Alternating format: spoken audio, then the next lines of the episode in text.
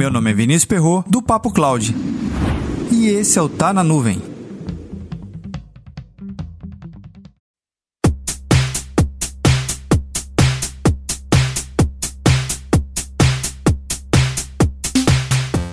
Transformação digital.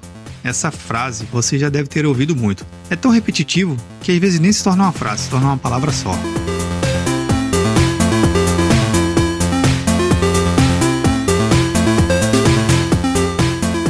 Transformar digitalmente uma organização. Não vamos ficar aqui tentando debater o que é ou não é transformação digital. Você vai ficar para um próximo episódio lá para frente. Uma situação que eu venho debatendo há um certo tempo e defendo muito é o seguinte: uma organização, qualquer que seja o seu segmento, setor, não importa, ela defende a ferro e fogo que certos departamentos da sua empresa ou certos setores que estão mais ligados ao negócio, ao core business da empresa, ela não deve ser terceirizada de forma alguma. Tá bom, tudo bem, não terceiriza não. Mas vamos lá. O mercado, que no caso não é essa empresa, ela desenvolve diversas soluções tecnológicas, seja para um relatório mais moderno ou um sensor de monitoramento, não importa qual seja essa solução. O mercado em si desenvolve, as empresas constroem novos produtos e serviços. E você está lá dentro da sua empresa, do setor que não é terceirizado. Até aqui tudo bem. É chegada a hora, você que é o setor não terceirizado da empresa, que faz parte do core business, contratar ou até mesmo utilizar um determinado serviço que o mercado de tecnologia acabou de lançar. O que, que você faz? Compra o produto e só compra um treinamento básico sobre a ferramenta.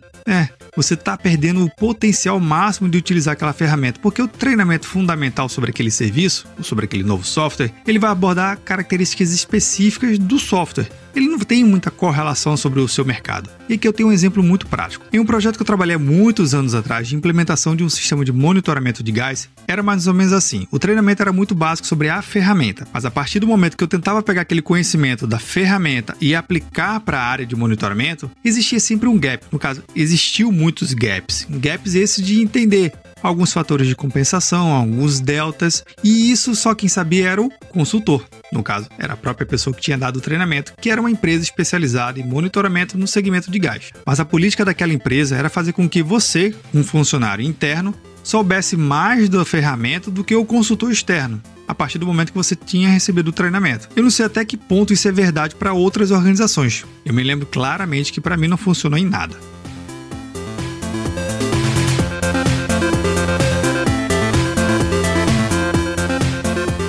E aí, você só contrata treinamento da nova ferramenta e assume todo o resto de customização, implementação gerenciamento e personalização de acordo com o seu negócio? Pois é, comenta lá no nosso grupo do Telegram.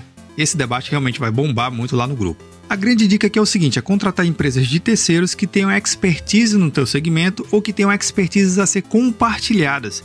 Esse é o grande bacana de uma consultoria. É você poder trazer experiências de fora para dentro da sua organização. E isso é muito mais transformação digital do que comprar um software moderno. Para mais conteúdos como esse, acesse papo.cloud.